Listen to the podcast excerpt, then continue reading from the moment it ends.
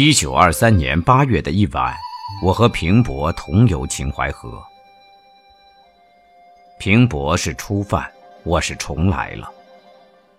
我们雇了一只七板子，在夕阳已去、皎月方来的时候，便下了船。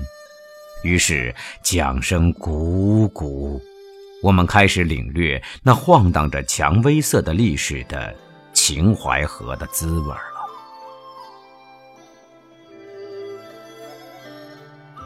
秦淮河里的船比北京万生园、颐和园的船好，比西湖的船好，比扬州瘦西湖的船也好。这几处的船不是觉着笨，就是觉着简陋局促，都不能引起乘客们的情韵，如秦淮河的船一样。秦淮河的船约略可分为两种。一是大船，一是小船，就是所谓七板子。大船舱口扩大，可容二三十人，里面陈设着字画和光洁的红木家具，桌上一律嵌着冰凉的大理石面。窗格雕镂颇细，使人起柔腻之感。窗格里映着红色、蓝色的玻璃，玻璃上有精致的花纹，也颇悦人目。七板子规模虽不及大船，但那淡蓝色的栏杆、空敞的舱也足寄人情思。而最出色处却在它的舱前，舱前是甲板上的一部，上面有弧形的顶，两面用疏疏的栏杆支着，里面通常放着两张藤的躺椅，躺下可以谈天，可以望远，可以顾盼两岸的河房。大船上也有这个，便在小船上更觉清俊罢了。舱前的顶下一律悬着彩灯，灯的多少明暗、彩酥的精粗艳晦是不一的，但好歹总还你一个灯彩。这灯彩实在是最能勾人的东西。夜幕垂垂的下来时，大小船上都点起灯火。从两重玻璃里映出那辐射着的黄黄的散光，反映出一片朦胧的烟霭。透过这烟霭，在暗暗的水波里又斗起缕缕的明影。在这薄霭和微移里，听着那悠然的间歇的桨声，谁能不被引入他的美梦去呢？只愁梦太多了，这些大小船儿如何载得起呀？我们这时模模糊糊地谈着明末的秦淮河的艳迹，如《桃花扇》及《板桥杂记》里所在的，我们神往了。我们仿佛听见那时华灯映水、画舫凌波的光景了，于是我们的船变成了历史的重载了。我们终于恍然。秦淮河的船，所以雅丽过于他处，而又有奇异的吸引力的，实在是许多历史的影像使然了。秦淮河的水是碧阴阴的，看起来厚而不腻，或者是六朝金粉所凝吗？我们初上船的时候，天色还未断暗，那样样的柔波是这样的恬静委婉。使我们一面有水阔天空之想，一面又憧憬着纸醉金迷之境了。等到灯火明时，阴阴的变为沉沉了，暗淡的水光像梦一般，那偶然闪烁着的光芒就是梦的眼睛了。我们坐在舱前，应了那隆起的顶棚，仿佛总是昂着手向前走似的。于是，飘飘然如御风而行的我们，看着那些自在的弯泊着的船，船里走马灯般的人物，便像是下界一般，迢迢的远了，又像在雾里看花，尽朦朦胧胧的。这时，我们已过了立舍桥，望见东关头了。沿路听见断续的歌声，有从沿河的蓟楼飘来的。又从河上船里渡来的，我们明知那些歌声只是些阴习的言辞，从声色的喉咙里机械地发出来的，但它们经了夏夜的微风的吹漾和水波的摇拂，袅挪着到我们耳边的时候，已经不单是他们的歌声，而混着微风和河水的密语了。于是，我们不得不被牵惹着、震撼着，相与浮沉于这歌声里了。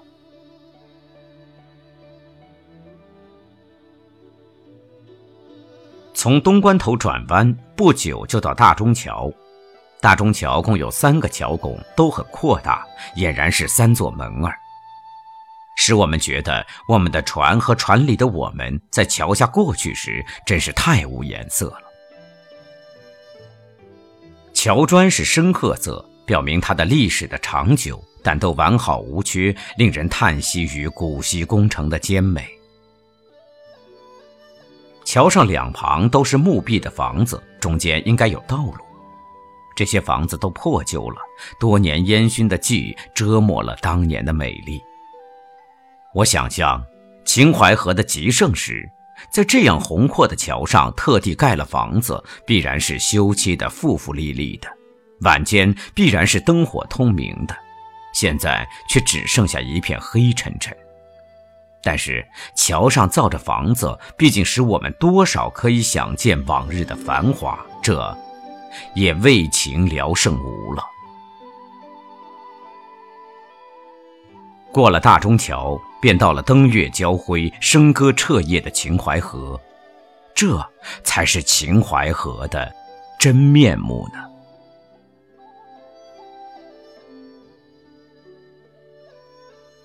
大中桥外顿然空阔，和桥内两岸排着密密的人家的景象大异了。一眼望去，疏疏的林，淡淡的月，衬着蓝蔚的天，颇像荒江野渡光景。那边呢，郁葱葱的，阴森森的，又似乎藏着无边的黑暗，令人几乎不信那是繁华的秦淮河了。但是。河中眩晕着的灯光，纵横着的画舫，悠扬着的笛韵，夹着那吱吱的胡琴声，终于使我们认识绿如茵、沉如酒的秦淮水了。此地天裸露着的多些，故觉夜来的独迟些。从清清的水影里，我们感到的只是薄薄的夜，这正是秦淮河的夜。大中桥外本来还有一座阜成桥，是船夫口中的我们的游踪近处，或也是秦淮河繁华的近处了。我的脚曾踏过阜成桥的脊，在十三四岁的时候，但是两次游秦淮河，却都不曾见着阜成桥的面儿。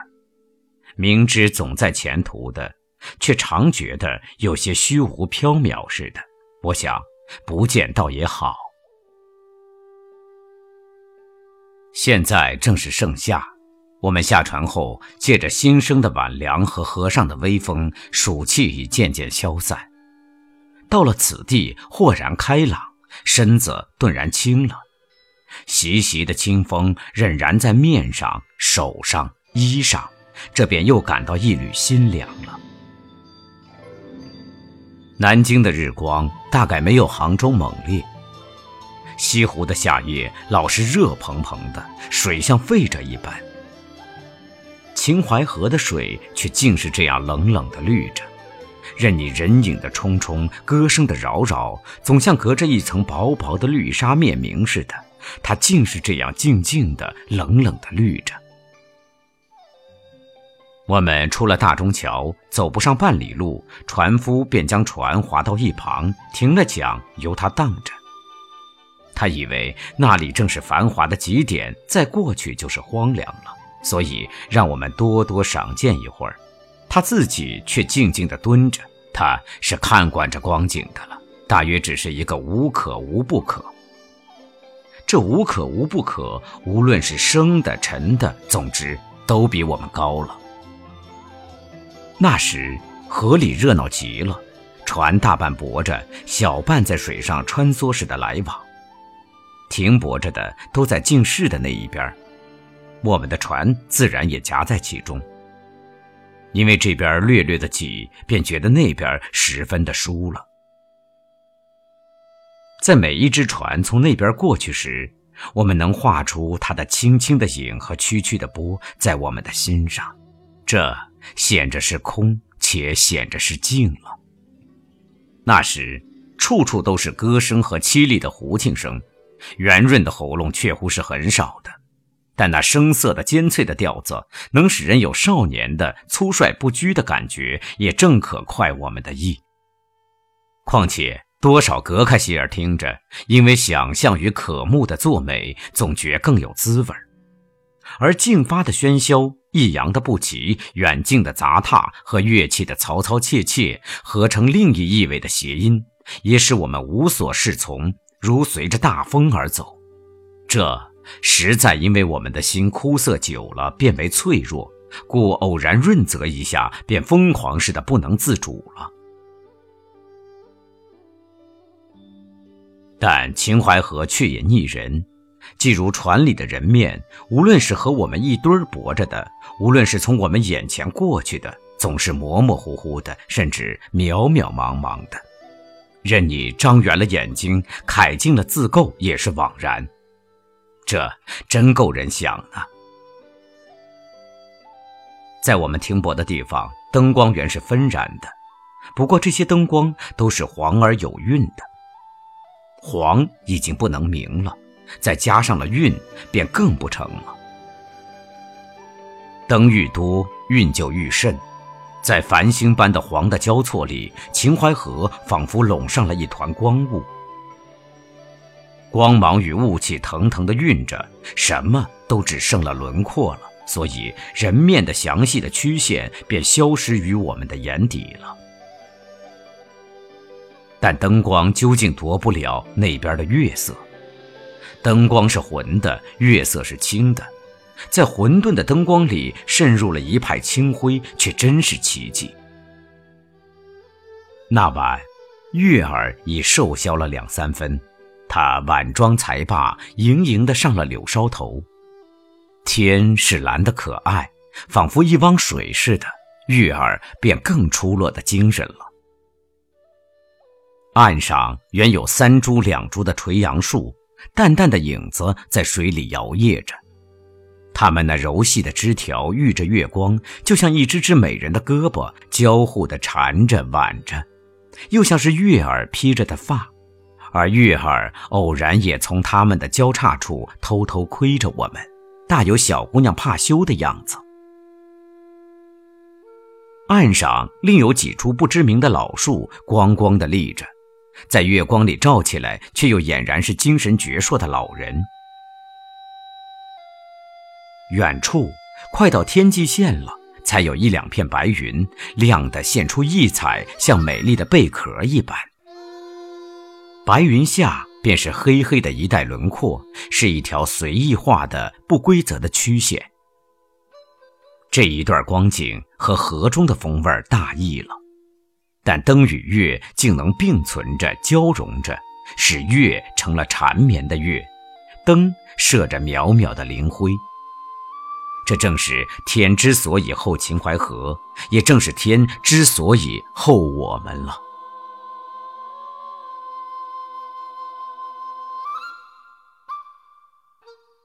这时，却遇着了难解的纠纷。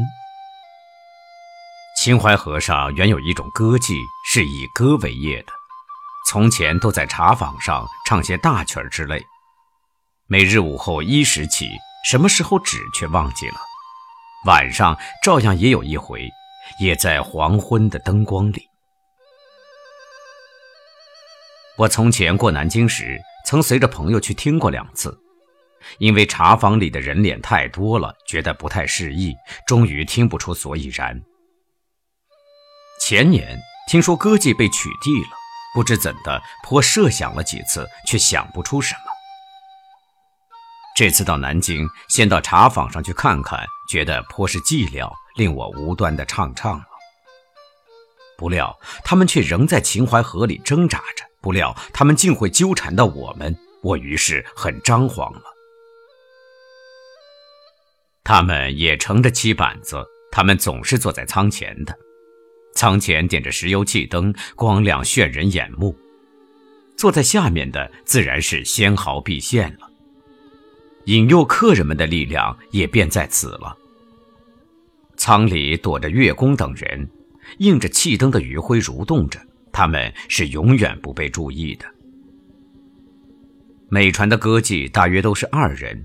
天色一黑，他们的船就在大中桥外往来不息的兜生意。无论行着的船、泊着的船，都要来兜揽的。这都是我后来推想出来的。那晚不知怎样，忽然轮着我们的船了。我们的船好好的停着，一只歌坊划向我们来了，渐渐和我们的船并着了。烁烁的灯光逼得我们皱起了眉头。我们的风尘色全给他拖出来了，这使我猝急不安了。那时，一个伙计跨过船来，拿着摊开的歌折，就近塞向我的手里，说：“点几处吧。”他跨过来的时候，我们的船上似乎有许多眼光跟着，同时相近的别的船上也似乎有许多眼睛炯炯地向我们船上看着。我真囧了。我也装出大方的样子，向歌妓们瞥了一眼，但究竟是不成的。我勉强将那歌折翻了一翻，却不曾看清了几个字，便赶紧递还那伙计，一面不好意思地说：“不要，我们不要。”他便塞给平伯，平伯调转头去摇手说：“哎，不要。”那人还逆着不走。平伯又回过脸来，摇着头道：“哎，不要。”于是那人重到我处，我窘着再拒绝了他，他这才有所不屑似的走了。我的心立刻放下，如释了重负一般。我们就开始自白了。我说：“我受了道德律的压迫，拒绝了他们，心里似乎很抱歉的。”这所谓抱歉，一面对于他们，一面对于我自己。他们与我们虽然没有很奢的希望，但总有些希望的。我们拒绝了他们，无论理由如何充足，却使他们的希望受了伤。这总有几分不作美了，这使我觉得很怅怅的。至于我自己，更有一种不足之感。我这时被四面的歌声诱惑了，降服了。但是远远的，远远的歌声，总仿佛隔着虫衣搔痒似的，越搔越搔不着痒处。我于是憧憬着贴耳的妙音了。在歌坊划来时，我的憧憬变为盼望，我固执地盼望着，有如饥渴。虽然从浅薄的经验里也能够推知，那梯尔的歌声将剥去了一切的美妙。但一个平常的人像我的，谁愿凭了理性之力去丑化未来呢？我宁愿自己骗着了。不过我的社会感性是很敏锐的，我的私利能拆穿道德律的西洋镜，而我的感情却终于被他压服着。我于是有所顾忌了，尤其是在众目昭彰的时候，道德律的利。本来是民众赋予的，在民众的面前，自然更显出他的威严了。我这时一面盼望，一面却感到了两重的禁制：一，在通俗的意义上，接近记者总算一种不正当的行为；二，妓是一种不健全的职业，我们对于他们应有哀矜勿喜之心，不应赏玩的去听他们的歌。在众目睽睽之下，这两种思想在我心里最为旺盛，他们暂时压倒了我的听歌的盼望，这便成就了我的灰色的拒绝。那时的心实在异常状态中，觉得颇是混乱。歌坊去了，暂时宁静之后，我的思绪又如潮涌了。两个相反的意思在我的心头往复。卖歌和卖淫不同，听歌和侠妓不同，又干道德甚事。但是，但是他们既被逼得以歌为业，他们的歌必无艺术味的。况他们的身世，我们究竟该同情的，所以拒绝倒也是正办。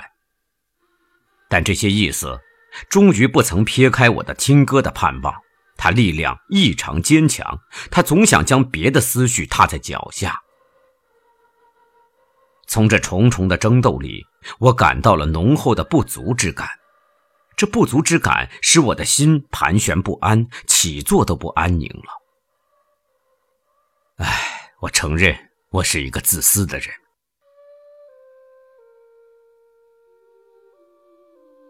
平伯呢，却与我不同。他引周启明先生的诗：“因为我有妻子，所以我爱一切的女人；因为我有子女，所以我爱一切的孩子。”他的意思可以见了，他因为推及的同情，爱着那些歌妓，并且尊重着他们，所以拒绝了他们。在这种情形下，他自然以为听歌是对于他们的一种侮辱，但他也是想听歌的，虽然不和我一样，所以在他的心中，当然也有一番小小的争斗。争斗的结果是同情胜了。至于道德律，在他是没有什么的，因为他很有蔑视一切的倾向。民众的力量在他是不大觉着的。这时，他的心意的活动比较简单，又比较松弱，故事后还怡然自若。我却不能了。这里平伯又比我高了。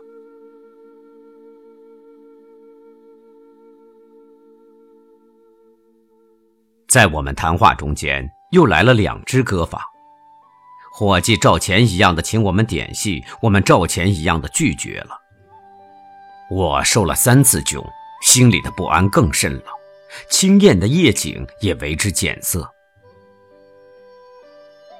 船夫大约因为要赶第二趟生意，催着我们回去，我们也无可无不可的答应了。我们渐渐和那些晕黄的灯光远了，只有些月色冷清清的随着我们的归舟。我们的船竟没个伴儿，秦淮河的夜正长呢。到大中桥近处，才遇着一只来船，这是一只载机的板船，黑漆漆的，没有一点光。船头坐着一个妓女。暗里看出白地小花的衫子，黑的下衣。他的手里拉着胡琴，口里唱着青山的调子。他唱得响亮而圆转。当他的船箭一般驶过去时，余音还袅袅的在我们耳际，使我们倾听而向往。想不到在努墨的游踪里，还能领略到这样的情歌。这时，船过大中桥了，森森的水影如黑暗张着巨口，要将我们的船吞了下去。我们回顾那渺渺的黄光，不胜依恋之情。我们感到了寂寞了。这一段地方夜色甚浓，只有两头的灯火招摇着。船外的灯火不用说了，过了桥，另有东关头疏疏的灯火。我们忽然仰头看见伊人的素月，不觉深悔归来之早了。走过东关头，有一两只大船弯泊着，又有几只船向我们来着。萧萧的一阵歌声人语，仿佛笑我们无伴的孤舟呢。东关头转弯，河上的夜色更浓了。临水的妓楼上，时时从帘缝里射出一线一线的灯光，仿佛黑暗从酣睡里眨了一眨眼。我们默然地对着，静听那咕咕的桨声，几乎要入睡了。朦胧里却温寻着适才的繁华的余味。我那不安的心在静里愈显活跃了。这时，我们都有了不足之感。而我的更其浓厚。我们却只不愿回去，于是只能由懊悔而怅惘了。船里便满载着怅惘了。直到立舍桥下微微嘈杂的人声，才使我豁然一惊。那光景却又不同。幽暗的河房里都大开了窗户，里面亮着晃晃的电灯。电灯的光射到水上，蜿蜒曲折，闪闪不息，正如跳舞着的仙女的碧波。我们的船已在她的碧波里了，如睡在摇篮里一样。倦了的我们便又入梦了。那电灯下的人物只觉像蚂蚁一般，更不去影响。这是最后的梦，可惜是最短的梦。